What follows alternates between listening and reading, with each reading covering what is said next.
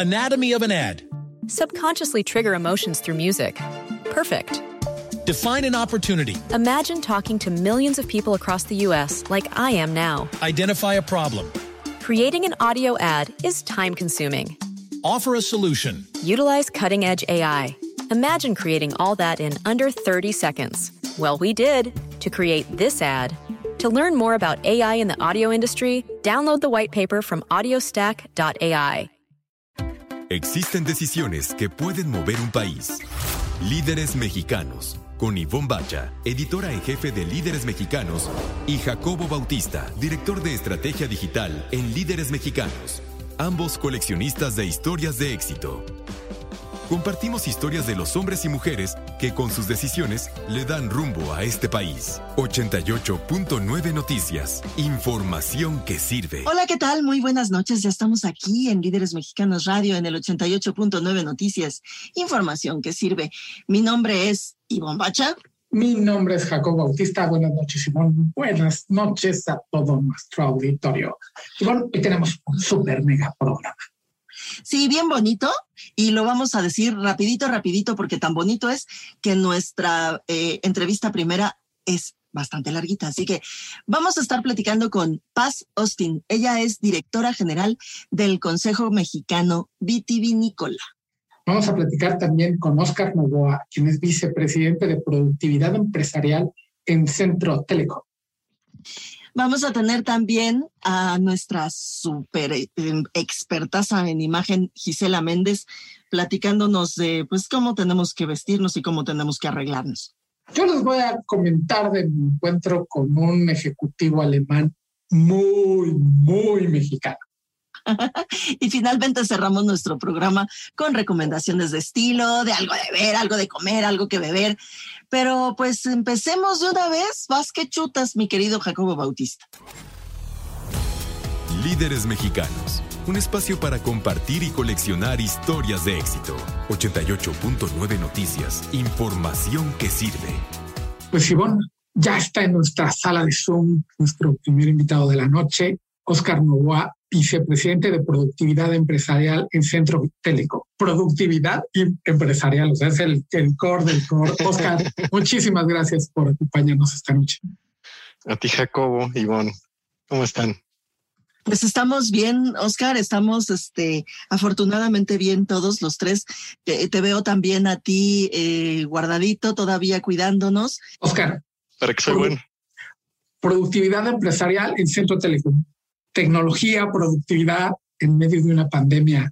Esos temas te han de tener ocupados al, al mil ahorita, ¿no? Sí, la productividad, bueno, no es, no sería ajeno a imaginar. Yo creo que podemos aceptar más o menos fácil en el sector empresarial un poco lo que nos mueve es buscar la productividad históricamente, pues independientemente de la tecnología, pero sí en efecto ahora en el contexto que vivimos, la tecnología, si ya bien lo venía haciendo, ahora la tecnología como que, como que se vistió de gala, como que tuvo una, una actuación más preponderante, precisamente para, para convertirse en una herramienta que ayude a las empresas a mantener su productividad, en algunos casos aumentarla, quizá en algunos casos hasta para poder seguir existiendo. O sea, como que depende, depende la empresa, depende el nicho, pero sí, eso, eh, y eso, eso me, ocupa gran parte del tiempo en Centro Telecom ahora, ver de qué forma la tecnología puede convertirse en las empresas en eso que ayude a ser productivos, en algunos casos hasta no morir, ¿no? Eh, claro, está, Oscar Novoa, eh, fíjate que eh, ya veníamos platicando, eh, de hecho en algunas de nuestras entrevistas en líderes mexicanos, veníamos ya platicando desde hacía tiempo la importancia que tenía el pasar de, de la parte de atrás, digamos así, entrecomillado, el área de, de, sistemas, el área tecnológica, pasarla de atrás hacia adelante, que fuera como el, el, el, front desk, la tecnología, la importancia que tenía eso, mm. pero como que eh, antes de la pandemia y antes del confinamiento, todos, la verdad, o la gran mayoría, le estaban diciendo, sí, sí, sí, ya sé, pero luego, sí, sí, sí, cómo no, pero pues al ratito, ahorita tengo cosas más urgentes que resolver y como siempre lo urgente le gana lo importante, nos agarró la pandemia y nos agarró pues con, con, con, con los dedos en la puerta. Y ahora este, lo tuvimos que hacer pues un poco a fuerza, pero fue impresionante los avances. Mm. Eh, en ese sentido, ¿cuál es tu opinión? ¿Cómo hemos avanzado en este año y medio, ya casi dos años? Casi dos años. ¿Cuál? Mira, nosotros, al menos hablo por mí, no quiero meter a otros que no están acá. Este, puedo visualizar que lo que vimos en la pandemia al menos pudiera hacernos sentido acomodarlo en tres grandes fases. La primera fase fue la de responder a lo que pasaba, porque nos llegó como, como sin avisar, a responder. Ese responder para muchas empresas tuvo que ver con resolver cómo hacer lo que hacen, no pudiendo estar donde estaban. Resolver en muchos casos, yo tuve cerca clientes que, que nos lo compartieron, lo vivieron, resolver el manejo del flujo de efectivo porque cambió toda la dinámica económica. ¿no? Cuando muchos negocios tienen que cerrar, se interrumpe el flujo económico, cambia y muchas empresas no tienen la misma capacidad de pago. Entonces, eso es responder. ¿Qué ajustes tenemos que hacer para poder hacer o para negociar, para hacer acuerdos, para poder seguir existiendo? Y mucho de lo que las empresas hicieron fue mirar qué tenían cerca para poder tomar eso y poder hacer frente al reto. La tecnología fue uno de esos componentes que se tomó quienes la tenían la subutilizaban. Y lo que pasó, lo que nosotros observamos, porque uno de nuestros negocios tiene que ver con ayudar a, estos clientes a aprovechar eso que compraban, pero no les sacaban el máximo provecho. Así que tenemos cómo medirlo. Nosotros tenemos como nuestros diablitos para poder medir qué tanto usan nuestros clientes la tecnología. Y la verdad es que se notó un, un uso más intenso. Notamos que nos recibían más para poderlos acompañar y poder hacer que pasara eso, que, que justamente pudieran aprovecharla, que supieran cómo. Eh, fue parte de la respuesta. Pero después pasó un fenómeno bien interesante. Después de que todo el mundo respondió como respondió, como que dijeron ya, la, primera ola la pude manejar, estamos pudiendo operar desde donde estamos operando, como estamos operando, ¿qué sigue? Y como que muchos entramos en una etapa de reflexión, como, ¿qué más hay después de esto?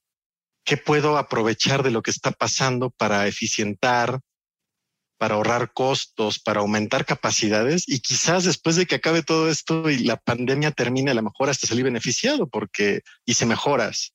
Y eso está pasando, ¿no? Viene pasando los últimos pocos meses, ya no tanto por la urgencia de responder a lo que, a lo que no imaginábamos que iba a venir, sino una reflexión estratégica para rediseñar parte del negocio o totalmente el negocio y ver a la tecnología no como un algo más que está ahí por si quieres comprarlo, por, como si fuera otra puerta de la empresa, ¿no? Ya no así, como un elemento que podemos usar para diseñar el negocio, sabiendo que está ahí, sabiendo que muchos saben que está ahí, sabiendo que otros que saben que está ahí lo pueden usar y si lo usan antes que yo, pues mi negocio quizá puede perder competitividad, ¿no?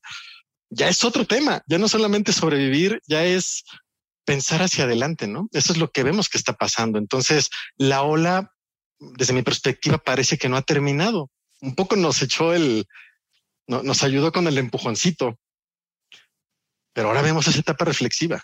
Estamos en Líderes Mexicanos Radio a través del 88.9 Noticias, información que sirve platicando con Oscar Novoa, vicepresidente de Productividad Empresarial en Centro Telecom. Me imagino, Oscar, que tú tenías un montón en tu rack de productos, este, soluciones que ya tenían un par de años y que cuando llegaron tus clientes decías, oye, esto, esto te acomoda y demás. Ahorita, ¿qué, qué tanto, qué tanto hay y qué tanto vienen todavía a preguntarte esto que decías? este, puedo hacer más, me puedo adelantar. Ya vi que si la tecnología me puede enseñar, si le investigo tantito, y, ese tantito incluso a nivel, a nivel ya no empresarial, sino personal, a ver, ¿qué es algo así como, ¿qué más trae mi compu? ¿Qué más puedo hacer con mi celular? Y picarle un poquito. ¿Qué tanto están las empresas y los mexicanos todavía buscándole? ¿Qué más podemos hacer? ¿Qué más que ver Netflix? Yo creo que depende, depende del contexto. Yo no generalizaría la respuesta. Eso es lo primero que diría. Hay clientes que tienen la, la fortuna de, de, tener condiciones más privilegiadas, de, de tener más estructura, más recursos, están un poco más avanzadas, más educadas. Y este tipo de, de, de, arquetipo de empresa creo que ya tiene la curiosidad bien tatuada, tienen ese movimiento hacia buscar la productividad y, y la verdad es que son muy efectivos ellos también viendo qué más le pueden exprimir a la tecnología, a la nube. ¿sí? De este perfil de clientes lo que obtenemos es un, un pedido de ayúdame a hacerlo, ayúdame a juntar las piezas, valida que lo que imagino hace sentido, ¿no? Como una, eh, un, un, ir y volver para validar que las ideas hacen sentido. Pero también existe el polo opuesto, ¿no? Gran cantidad de empresas pequeñas, medianas mexicanas, que lo suyo, lo suyo, lo suyo, pues no fue pensar cuando fundaron su empresa, no sé cuándo fue, pues hacerse expertos en, tecno en tecnología no sé qué hagan, ¿no? Pero cada, cada, cada objetivo que tiene cada empresa, pues no fue convertirse en un experto de la tecnología.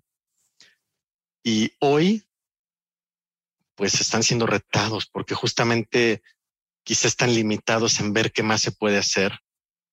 Fue fácil por la pandemia imaginar que había algo como esto en lo que nos estamos reuniendo, ¿no? Está más o menos accesible y eso como que se come fácil la oferta del mercado se puso muy cerquita de nosotros y fue fácil como estirar la mano y tomarlo. Y cuando lo tomo se come fácil. Es un producto tan terminado que consume fácil. La videoconferencia, la telefonía remota. Pero hay otros espacios más complicados de poder imaginar que me pueden ayudar. Tiene que ver con rediseñar todo el entorno tecnológico de una empresa en favor de la estrategia del negocio. Ese es otro tema. Eso va a otro nivel más allá de déjame suscribo a, al sistema de conferencias que más te guste, ¿no? Es otra cosa, se come diferente. Y yo creo que ahí hay un, una brecha. Imagino que no está siendo tan fácil para los empresarios mexicanos pequeños o medianos ver eso, porque tampoco esperamos que ellos se conviertan en expertos. Los que nos dedicamos a esto, creo que tenemos una gran misión para para ayudarles a ver lo que no ven. Yo creo que necesitamos ver la forma en la que podamos ayudarles conversando, mostrándoles de qué forma la tecnología, la nube híbrida, como le queramos llamar, les puede ayudar a transformar su negocio, no solo para seguir existiendo, sino para ganar competitividad. Y sí estoy seguro que no lo ven todos mucho de lo que hacemos cuando tenemos un cliente con el que podemos conversar es mostrarle porque no lo veía. Sí, por supuesto. Oscar, Oscar Novoa, eh, otro de los retos que yo veo y, ahora que, que, te escucho, que yo veo así rapidito, es eh, sí hacer todo esto eh, tecnológico, sí, por supuesto, ese es el reto, pero tampoco dejar de ver al elemento humano, porque eso es 100%. muy peligroso. Eso es muy peligroso en una empresa. Si de pronto se te olvida que cada uno de nosotros somos, eh, somos una persona, hemos perdido algo durante el confinamiento. O sea, si se te olvida ese, esa empatía, esa compasión, pues también se puede perder el negocio.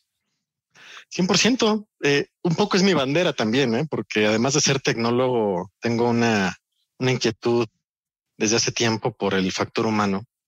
Y es que puede que nos distraigamos y no nos demos cuenta de que las organizaciones todavía, por un buen rato, yo creo, nos constituimos de personas. Y de pronto la cosificamos, ¿no? Como que cosificamos a la organización y cuando la cosificamos lo que quiero decir es que la volvemos cosa y, y ya no es persona. Entonces, cuando hablamos de productividad de la empresa, cuando hablamos del objetivo de la empresa, de la estrategia de la empresa y la cosificamos, dejamos de ver a la persona. Y es un gran error, porque cuando queremos decir que la empresa tome otro rumbo, que, que se replantee objetivos, que se transforme, lo que está detrás de esas palabras es que estamos imaginando que los que constituyen la empresa, los seres humanos que constituyen esta empresa, también pasen por un proceso de cambio. Y hoy el gran reto creo que tenemos los seres humanos en el mundo en el que vivimos es que estamos llegando a una época en donde nos está siendo importantísimo aprender a cambiar. Hasta hace poco tiempo no era algo necesario. Todavía era algo funcional el, el dedicarse a lo mismo por casi toda tu vida y era funcional. Hoy ya no. Es más, la frase esta de que el único constante es el cambio, y esta se me hace como que ya no es tan vigente porque el cambio cambia. La forma en que cambiaba hace un año ya no es la forma en la que está cambiando hoy. Y cuando este cambio que cambia nos envuelve, estamos siendo enormemente retados, somos las personas, que nadie nos enseñó a cambiar con el contexto que cambia. Y si les parece razonable que el contexto cambia, pues en qué lugar quedo yo como persona si yo no cambio, ¿no? Me meto en un estrés increíble, en, un, en una situación muy complicada de manejar. Y esto cobija más aspectos que la tecnología. La tecnología es uno pero todo el cambio que nos rodea necesita que las empresas miren que la gente necesita algo para aprender a cambiar. Oscar, ¿cómo te encontramos en redes sociales? ¿Cómo nos acercamos también a Centro Telecom? Que me encanta que no, el eslogan no es que te ayudan en la transformación digital, sino a tener éxito en la transformación digital, que es muy distinto. Tal cual. Pues mira, puede ser LinkedIn, slash Oscar Novoa, todo junto. Ahí me pueden encontrar, creo que es el espacio en donde para estos propósitos de compartir de estos temas de lo que estamos hablando, donde, donde yo suelo ser más activo y podemos conversar como más coherentemente de esto. Y www.centro.com, ojo que centro va con un 3, no se les va a olvidar, .com. Oscar Novoa, te agradecemos muchísimo estos minutos aquí en Líderes Mexicanos Radio. Que te vaya muy bien, Oscar, te lo agradezco mucho. Que tengan muy bonito día. Gracias. Gracias. Nosotros vamos a una pausa aquí en Líderes Mexicanos Radio en el 88.9 Noticias, información que sirve. Líderes Mexicanos con Ivonne Bacha y Jacobo Bautista. Compartimos y coleccionamos historias de éxito de hombres y mujeres que con sus decisiones le dan rumbo al país. 88.9 Noticias. Información que sirve. Ya estamos de regreso aquí en Líderes Mexicanos Radio en el 88.9 Noticias, información que sirve. Y también nos pueden escuchar ahí cuando tengan tiempo, ahí cuando tengan ganas, en iHeart Radio. Jacobo Bautista, cuéntanos de Gerd Dressler. A mí me cayó muy bien cuando lo conocí, pero tú lo conociste antes. Fíjate que en 2007 lo nombraron el CEO de BMW Group en México. Y fue muy curioso, me, encontré con él. Yo no lo conocía físicamente, no lo había visto, no había fotos, nada, porque además estaba recién ligadito. Y me acuerdo que me invitaron a una prueba de menijo de su nuevo Serie 6 en Santa Bárbara, California. Entonces llegué al aeropuerto y todo muy bien, nos dijeron nos van a llevar a un lugar muy lindo, en, Pelican Hill se llama, por donde vivía este Kobe Bryant, ¿cierto? Abajito, porque él vivía donde la acá, obviamente. Y nosotros por eso, por eso se tomó el helicóptero. Exactamente, por eso tomó el helicóptero, porque vive en una parte muy, pues es complicado llegar porque hay que subir unas colinitas. Bueno, la cosa es que yo me subí al camioncito para que me paran al hotel me dieron un lonche que estaba muy rico. Recuerdo que llega un señor, se sienta junto a mí a comerse su lonche. Además, yo iba, que, creo que en el asiento de hasta atrás del cañón, y empezó a platicar conmigo con un acento bien raro. Yo dije, ¿y ahora este señor qué onda? Me estaba platicando, no sé qué. Yo acababa, por cierto, de visitar Alemania y me había gustado mucho la ciudad de Dresde. Y él no sé si estuvo ahí o qué. Estuvimos como una hora hablando de, de además de cultura, él me estaba platicando de los frescos, un tipo así con una, pues parecía que sí que es maestro de historia, pero esto es buena onda, te lo cuenta como si fuera un chisme. Y este, y luego ya que nos íbamos a bajar, me dice, oye, no me presenté. Pues es cierto, este, yo soy Jacobo de Líderes Mexicanos. Dice, ah, pues yo soy Jared Dressler. Yo me suena ese nombre. Dice, sí, sí, yo soy el director de BMW. Yo, ah, pues, está padre. Ah, pues yo usted lo vengo a, entrevistar, ¿cómo ve? sí, luego estábamos ya de la, en la prueba me dijo, creo que fue el otro día, este, estábamos manejando por las colinas estas que nos dieron chance de sale un poquito y de repente pasó uno de los de los este, series 6M, o sea, el deportivo, y me pasa así, o sea, ¡zum!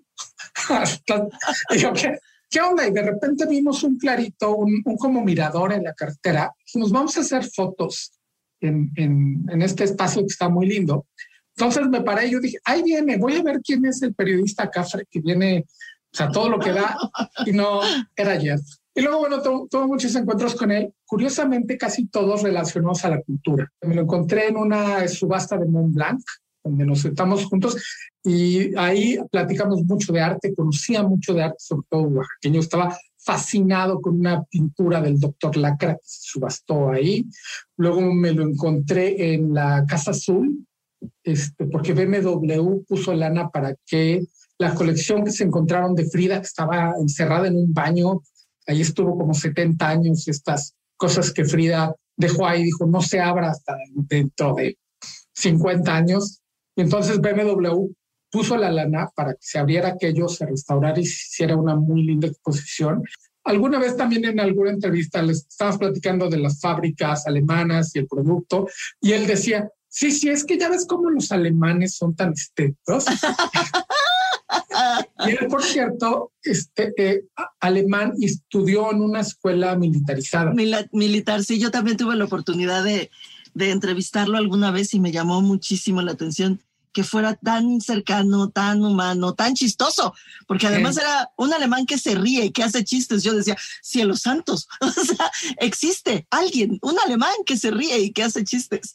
Y, este, y, y, y, yo quisiera también eh, abonar a todo esto, estas cosas lindas que estás diciendo de él, que él fue un impulsor importante de Maru Escobedo, la actual eh, presidente de BMW. Y eso habla muy bien, por supuesto, de Gert y de... Y, pues de cualquier hombre que haga eso, impulsando a una mujer mexicana, diciéndole vete, o sea, muy bien, un tipazo. Oye, hablando de estilo y de cosas nice, porque pues, es BMW, vamos a escuchar a nuestra súper experta en estilo. Vamos a oír a Gisela Méndez. Líderes mexicanos un espacio para compartir y coleccionar historias de éxito. 88.9 Noticias, información que sirve. ¿Cuánto gastas en tu ropa y cuánto inviertes en tu ropa? Estas dos preguntas son totalmente diferentes y déjame ayudarte a responderlas. Soy Gisela Méndez, consultora de imagen y una gran curiosa por todos aquellos temas que desarrollan tu imagen.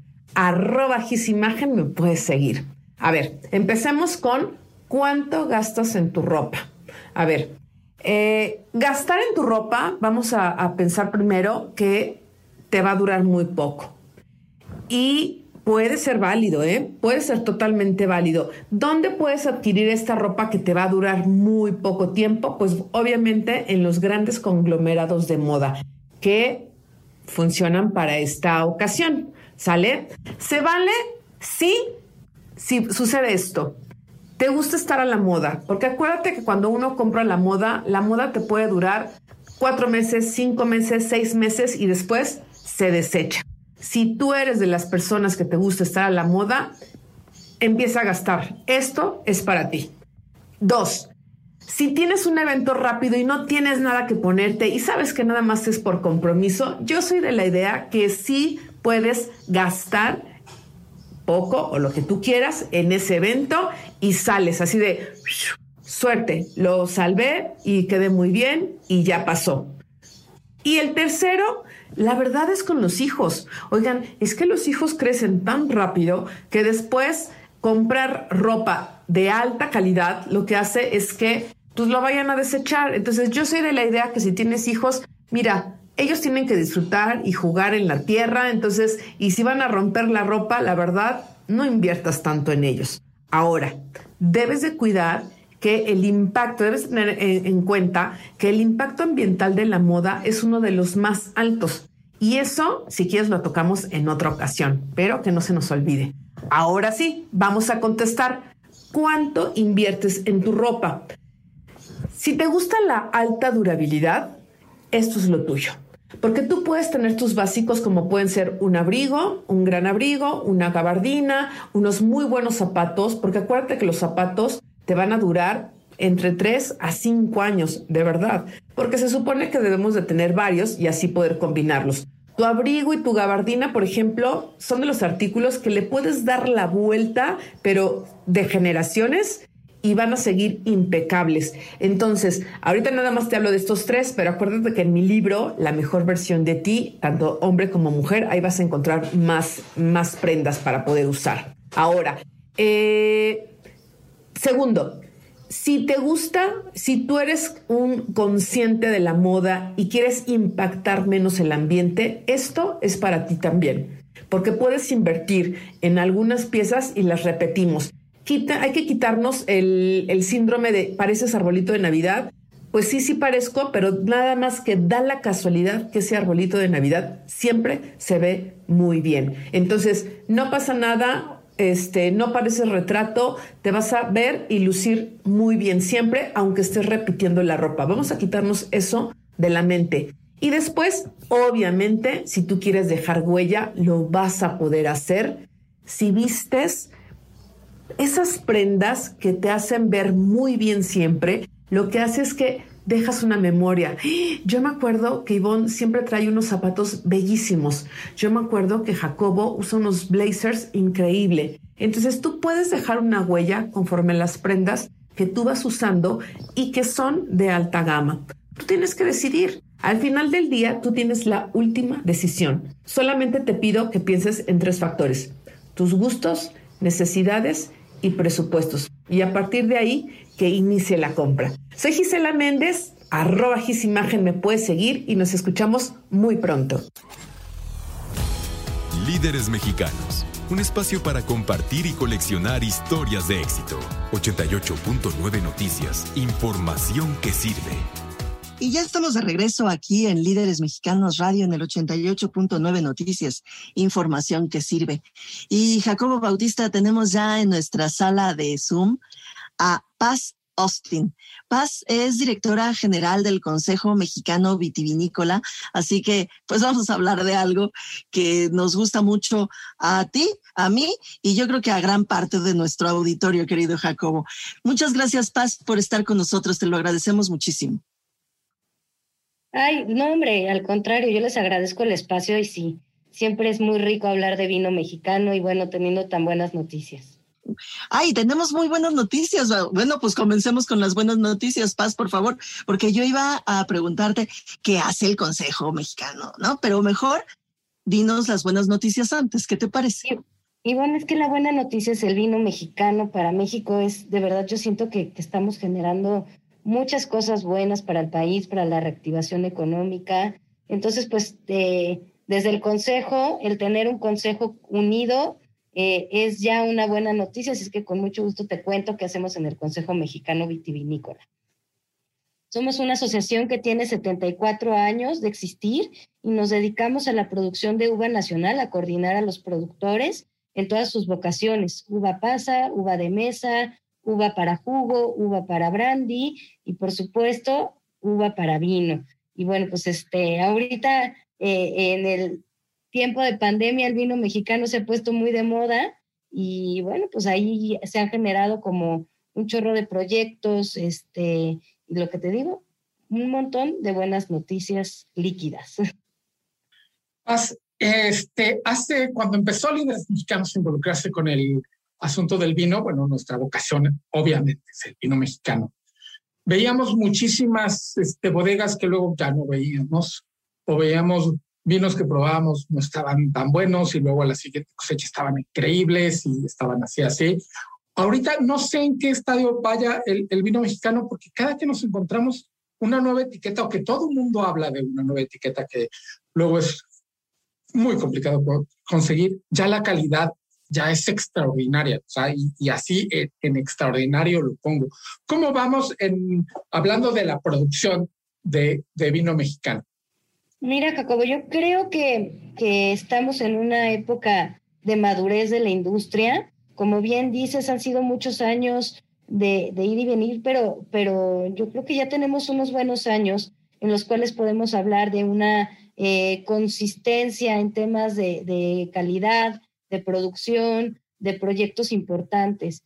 Y, bueno, prueba es el año pasado, eh, por ejemplo, México ganando en un mundial de Cabernet, el mejor eh, Cabernet del mundo, eh, frente a un chorro de vinos europeos especializados en esa uva. y bueno, pues gran sorpresa. Luego, gran sorpresa en eh, la competencia de selecciones de vinos eh, de Canadá, 84 eh, etiquetas concursando, 34 medallas, tres Best of Show y bueno, una proyección del vino mexicano internacional importante. Nosotros traemos un proyecto muy padre este, para, para Canadá que ha ido creciendo y, se ha ido potencializando. estamos por lanzar un proyecto también de exportación y posicionamiento de la marca colectiva Vino Mexicano eh, también para China. Y bueno, pues estamos, eh, se, se habla del vino mexicano en el país y se habla del vino mexicano en el mundo. Eh, Paz Austin, directora general del Consejo Mexicano Vitivinícola que eh, te, escuché hace un momentito decir que durante la pandemia se puso de moda eh, el vino mexicano. Y por supuesto, o sea, yo coincido, no, en, tú debes de tener datos, yo coincido solo con la sensación, porque me parece que el vino... Eh, sobre todo el mexicano, porque te dijo ya Jacobo que nosotros tenemos e, e, ese gustito por el vino mexicano. Eh, se ha convertido en parte de la despensa. O sea, la verdad es que es parte de la despensa diaria. O sea, tienes que ahí, sí, sí, sí, pero además un vino, porque tenemos que comer con vino, porque tenemos que relajarnos porque tenemos que gozarla de alguna forma, porque tenemos que pasarla bien. Así que, en efecto, ¿tienes algún, algunos datos de cómo ha subido, de cómo han estado las ventas durante la pandemia? Sí, te, voy a platicar un poco, también tiene que ver mucho el tema de, percepción, como bien dices. Em, eh, diez, eh, tres de cada diez botellas en México son vino mexicano, de lo que se comercializa y consume. Todavía nos falta crecer mucho en nuestro propio territorio. Sin embargo, nunca habíamos sido una categoría número uno de ventas en ningún canal comercial y durante pandemia llegamos a ser la categoría más vendida en los, eh, en los eh, mercados digitales más importantes, ¿no? Como, como Amazon y, otros. Eh, llegamos a tener un botón de vino mexicano en Rappi, las estrategias crecieron muchísimo y la demanda de vino mexicano en el canal digital ha sido eh, campeona. Entonces eso nos enorgullece mucho porque nos está acercando a mercados que a lo mejor antes no, no estábamos. Y bien, como decías hace rato, Jacobo, hay muchas etiquetas que eran difíciles de conseguir. ¿No? Porque tenías que ir precisamente hasta el Valle de Guadalupe o a San Luis Potosí o Aguascalientes a visitar las bodegas para poder conseguir una botella de vinos muy especiales. Y el canal digital ha acercado mucho estos pequeños proyectos que tienen una oferta de, de productos de calidad y pues muy originales e innovadores en cuanto a vinos. Entonces, la verdad estamos muy contentos. La OIB reportó una caída en el mercado mundial del 6%. Entonces, eh, tenemos que tomar en cuenta que nos pegó mucho los cierres de centros vacacionales, las mismas rutas enoturísticas, ¿no? Las fiestas de las vendimias se reportaron 990 millones de pesos eh, de pérdidas únicamente en estas festividades, en estos eventos que hacemos para celebrar la cosecha de, nuestros, eh, de nuestras uvas y pues, por supuesto, cancelaciones de bodas, graduaciones, eh, fue una pérdida de un 60% en cuanto a nuestro eh, cierre anual en temas de ventas. Sin embargo, pues sí despuntó el canal digital y también nos abrió a, una, a, un nuevo mercado que no tenían contemplada las mayorías de las bodegas. Entonces, este, importante el canal digital, importante lo que ha sucedido y pues digo que se puso de moda porque seguramente ustedes dos participaron en muchas de las catas digitales, en los Facebook Lives, en los Instagram Lives, en estas experiencias donde te mandaban los vinos, los chocolates, los maridajes, ¿no? Este, pues conectamos, conectamos a través de cursos digitales. Hubo una conexión con el consumidor final y el productor a través de, de los, las redes sociales. Estamos en Líderes Mexicanos Radio a través del 88.9 Noticias, información que sirve platicando con Paz Austin, directora general del Consejo Mexicano Vitivinícola, y estamos platicando, obviamente, de vino mexicano, que por cierto, en redes sociales, cuando líderes mexicanos recomendamos algún vino que no es de México, sí hay una protesta, o sea, al público además nos lo pide que les, que si les vamos a recomendar nosotros algo que sea un vino mexicano. En, en, en esta en, el paso de la pandemia, porque quiero también hablar un poquito de la reactivación, sobre todo turística, que sé que trabajan muchísimo ahí con, porque hay, es bonito ir a la bodega. En, en la parte digital se pusieron de acuerdo, hubo desde el Consejo alguna estrategia para que nos fuéramos, como dices, este, más fácilmente, que nos trajeran hasta la puerta de nuestro hogar para tener en la alacena, que no en la cava, en la alacena y en el refri, el vino mexicano, que yo creo que además va a ser algo que, pues, por lo menos Ivonne y yo ya no nos quedamos esto de pedir que te traigan a la casa.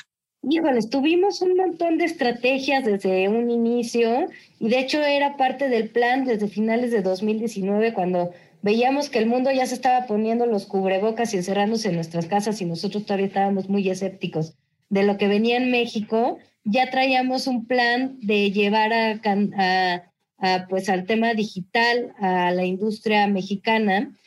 Pero bueno, déjame, te voy a presumir la estrategia más reciente que hace una semana lanzamos la tienda del Consejo Mexicano Vitivinícola, donde participan, si no todavía todas, la gran mayoría de las bodegas, algunas están por, por incorporarse, pero bueno, es esta tienda de que uno habla mucho de la unidad y de cómo no nos vemos como competencia, sino como aliados cada uno de los productores. Eh, es también un esfuerzo por promocionar la marca colectiva vino mexicano y por supuesto pues es un, un apoyo que da el Consejo a sus bodegas para poder acercar sus productos al consumidor final. Entonces, habemos tienda del vino mexicano del Consejo Mexicano Vitivinícola. ¿En dónde, en dónde, en dónde, cómo la buscamos? Mira, eh, la página es vinomexicano.org.mx, que es una página que tiene mucha información sobre las rutas enoturísticas, eh, tiene información de los 14 estados vinícolas, tiene un calendario de actividades, fiestas, catas que van dirigidas al público. Es una, es una página informativa y tiene la tienda. Ahí está alojada la tienda de vino mexicano, que ahorita solamente está en esta primera fase dando servicio a Ciudad de México, zona metropolitana, eh, algunas ciudades del Estado de México como, como Toluca y Metepec, Estado de digo Morelos, Puebla, Querétaro y Pachuca. Es, la primera parte. Eh, tenemos un costo de entrega de 49 pesos y en 24 horas recibes tus botellas de vino. Yo ayer precisamente recibí una caja y se siente como Navidad abrir una caja donde vienen vinos de Baja California, Querétaro, San Luis Potosí, pedí uno de Chihuahua, ¿no? Este, eh, muy padre la verdad, por ahí de repente vienen regalitos guías, información. En nuestra página también van a encontrar algunos libros y algunas eh, guías del vino mexicano y también tenemos ahí algunos artículos de, pues no promocionales, más de colección y, y artículo de moda, como puede ser un cobreboca que diga yo amo el vino mexicano. Ese cuenta con ello, yo me lo voy a poner de inmediato. Paz Austin, cuéntanos un poquito sobre cómo llegaste a la dirección general del Consejo. Eh, yo vengo, eh, bueno, yo he tenido la fortuna de trabajar con bebidas tradicionales mexicanas. Considero que el vino es una bebida tradicional mexicana. Eh, yo empecé haciendo proyectos para el tequila, para la ruta del tequila. Tenía un proyecto de elaboración de contenido para tequilas, dulces mexicanos, historia de México, y luego de repente empecé a hacer algo de relaciones públicas y de repente así platicando lo que hago, choreando, como dicen, conocí unos cerveceros europeos y empecé a trabajar con cervezas europeas, lo cual me llevó a cervezas artesanales mexicanas, a hacer festivales, a hacer algo de posicionamiento para la cerveza artesanal mexicana hace ya varios años, cuando eran poquitas, había nueve cervecerías en la asociación en Acermex y me invitan a ser la directora de la asociación. Y me doy cuenta que me, me gusta entre el, tema político, cabildeo, normativas, este, leyes, impuestos, le entiendo, las relaciones públicas, el coordinar a emprendedores y empresarios. Y, me quedo cinco años uh, enfrente de la Cermex. Eh, crecimos cuando entré había 60 cervecerías en el país, cuando me fui había 1800, teníamos 120 asociados, teníamos proyectos, también tuvimos marca colectiva, este sello de identificación de qué es una cerveza artesanal, muchos proyectos muy lindos. Luego anduve por Oaxaca haciendo algo de, de cosas con los mezcaleros y un día recibí la llamada eh, para hacer eh, eh, el proceso de entrevistas y, pues nada, me siento muy orgullosa de ser la primera mujer en dirigir el Consejo Mexicano Vitivinícola y formar parte de esta bellísima industria, de estar más cerca del campo mexicano. Y pues es un compromiso que atesoro y que, hago con mucho cariño. Yo creo que es la, industria que, seguramente hay un par más, pero la industria que más se siente el, el contacto con el, con el origen, que te, decía este, en esto del enoturismo, o sea, estás ahí donde la cultivan, donde se siembra, donde la cosechan, tomándote ya el producto. O sea, es, todo se hace en, en par de kilómetros a la, a la redonda productor, este, consumidor. Es un mundo muy bonito, ¿no, Paz? Sí, precisamente es eso, ¿no? Es, es una industria que, que celebra el producto de origen, que crea, tiene, genera más de 500 mil empleos. Eh, el vino y la uva eh, en nuestro país es muy noble, por eso les digo que trae muy buenas noticias a, a México, eh, que aparte invita al consumidor a formar parte de este proceso, ¿no? El, el acercar a la gente al campo, el que puedas formar parte de, de todo el proceso es importantísimo. Y, y, bueno, lo que les decía, a veces la gente ubica otros productos como mucho más tradicionales, pero el vino mexicano tiene una historia de más de 400 años, es parte importante de, momentos históricos del país y bueno, Paz Austin, directora general del Consejo Mexicano Vitivinícola, te agradecemos muchísimo estos minutos. Yo este, te felicito muchísimo, sé que también Jacobo, porque también es súper, súper pro mujer. Me encanta que seas la primera mujer directora y además este, súper joven, súper chava. Eh, tienes muchísimos, muchísimos, muchísimos éxitos por delante. Cuenta con nosotros para ayudarte en, en el camino. Mil gracias, Paz. Ay, Ivonne, Jacobo, les agradezco mucho sus palabras, el apoyo de siempre. Y bueno, una invitación para que cuando sea prudente nos podamos tomar un vinito y una invitación a los que nos escuchan a consumir vino mexicano. En, en mi caso será más de un vinito, Paz, pero yo encantada. As, asumo las consecuencias, Ivonne. Venga, pues, pues te agradecemos mucho. A ustedes, auditorio, también. Muchas gracias. Eh, quédense aquí, que vamos nada más a una pausa y regresamos en Líderes Mexicanos Radio en el 88.9 Noticias. Información que sirve. Líderes Mexicanos con Ivonne Bacha y Jacobo Bautista. Compartimos y coleccionamos historias de éxito de hombres y mujeres que con sus decisiones le dan rumbo al país. 88.9 Noticias, información que sirve. Estamos de regreso aquí en Líderes Mexicanos Radio en el 88.9 Noticias, información que sirve. Y Jacobo Bautista, increíblemente, pero eso, ¿sabes qué, Jacobo? Eso, eso de que me hayas ganado a ver una película así como esta que, que, que nos vas a recomendar, tiene que ver con el confinamiento. Porque si yo estuviera yendo cada ocho días, como sanamente lo hacía yo hace año y medio al cine, no, pues ya la hubiera visto. Y me da mucho coraje que no, pero bueno, pues recomiéndanosla porque tengo muchísimas ganas de oír esa recomendación. Pues fíjate que cuando Nora y yo nos podemos a ver la, la, tele o el cine o lo que sea. Nora es, Nora es su es, esposa, es, es, su esposa. Moca se sienta con nosotros viéndonos. Moca es su perra. Que es su se, se sienta viéndonos a nosotros. Y yo siempre he dicho, es porque no hay películas de perritos. Entonces vamos a ver una película de perritos. Bueno, y entonces dije, pues Cruella, porque Cruella de Disney, que está en cines y en Disney Plus, está basada en la película que se llama 101 Dálmates, que aquí se, se hizo los, la tradujeron y era La Noche de las Narices Frías. Sí, la noche de la, y me encanta el nombre, me fascina. Sí, sí, a mí me gusta mucho este, la, la, noche de las narices frías. Está basada, por cierto, en un libro que también se llama Siento un Galmatas. Ahí sí el título les queda mejor. Y bueno, está, es de estas series, es la segunda serie donde Disney toma a la villana y hace la historia lo primero la hicieron con Maléfica. Dijeron, les fue bien, vamos a hacer la historia de Cruella de Vil, que es este, la mala, que quiere, pues, este, hacer a los perritos y hacerlos un abrigo, ¿no? Esa era la, la historia. Entonces, ¿cómo alguien se vuelve en alguien que quiere agarrar perritos para hacer un abrigo? Y aquí nos cuenta la película llena de lugares comunes. Y está tan plagada de lugares comunes, tan bien hechos, que está muy buena la película.